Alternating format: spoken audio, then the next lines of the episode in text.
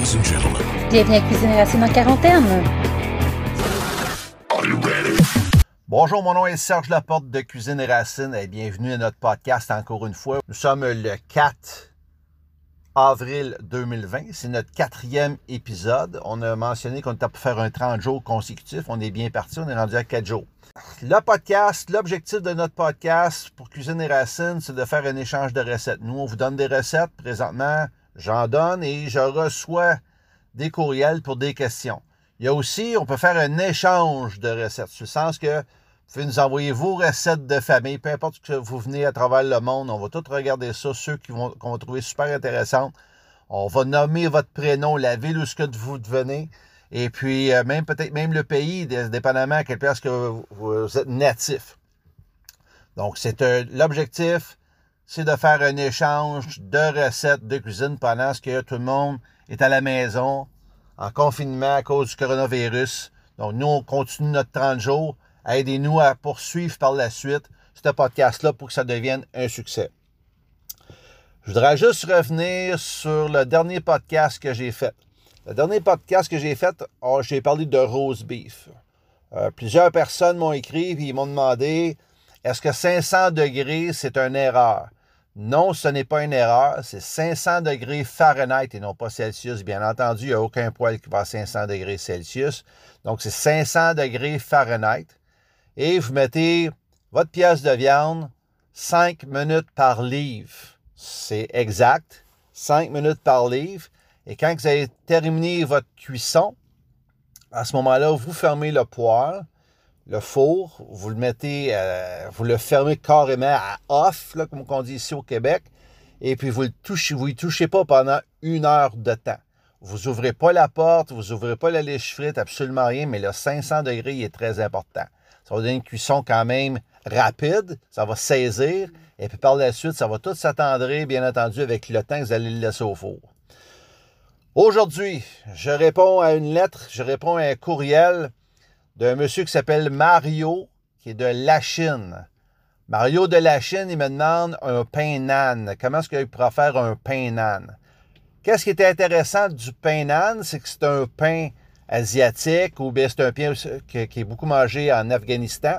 Ça ressemble étrangement à une crêpe. Quand on le fait cuire, ça fait une espèce de, de bulle, ça gonfle. Et par la suite, ça devient un pain qui est extraordinaire, qu'on peut manger, euh, pas accompagné avec peu importe, là, euh, avec des légumes, avec une viande et ainsi de suite, ou bien euh, une humus, par exemple, que, vous allez mettre dessus, vous allez manger. Moi, j'ai choisi aujourd'hui un pain nan à l'ail, qui est une recette qui est archi simple. C'est très, très court comme recette, mais c'est très, très bon. En temps normal, on va faire ce pain nan-là dans un poêle tandoori. Un poêle tandoori, ça ressemble euh, à une cheminée. On va dire c'est un poêle qui est de forme cylindrée. La température monte très très haut là-dedans. Vous frappez facilement 700-800 degrés Fahrenheit là-dessus. Les gens vont coller la pâte sur le côté et ils vont la décoller par la suite. Et puis ça va être cuit. Donc ils vont le faire sur un côté seulement. C'est très très court comme cuisson. Sauf que dans notre cas, à nous, on n'a pas de poêle tandoori à la maison. Donc, on va le faire en poêle, dans une poêle anti-adhésive, qui va être très simple, très facile et accessible aussi à tout le monde. Voici ma recette de pain nan à l'ail. J'ai besoin d'une demi-tasse d'eau. J'ai besoin d'un 5 ml de sucre. J'ai besoin d'un 5 ml de sel cachère. Pourquoi sel cachère?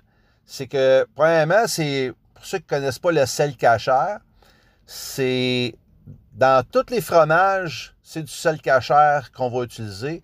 Deuxièmement, c'est un sel qui n'a pas d'iode.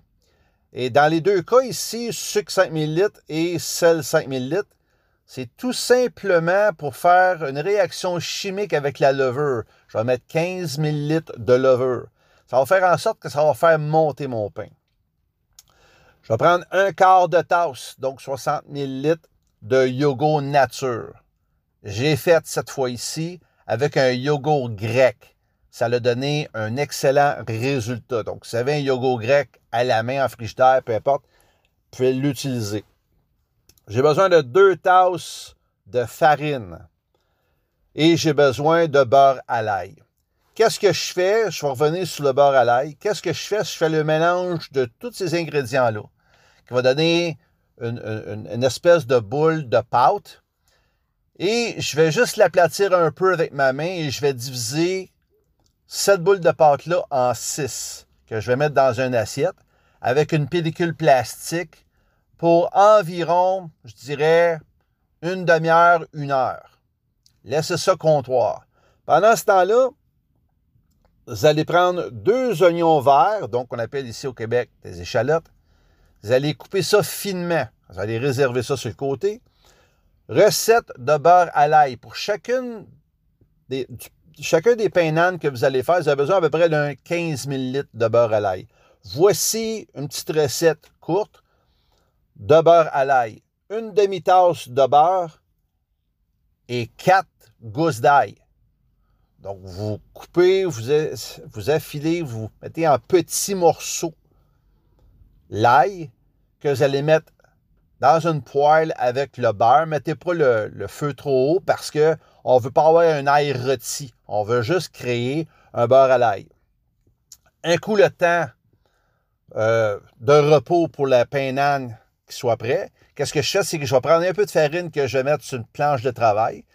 Je vais prendre le rouleau à pâte que je vais euh, aplatir ma pâte. Donc, les six petites pâtes, je vais les aplatir et je vais donner une forme euh, pas nécessairement ronde, mais ovale si on veut.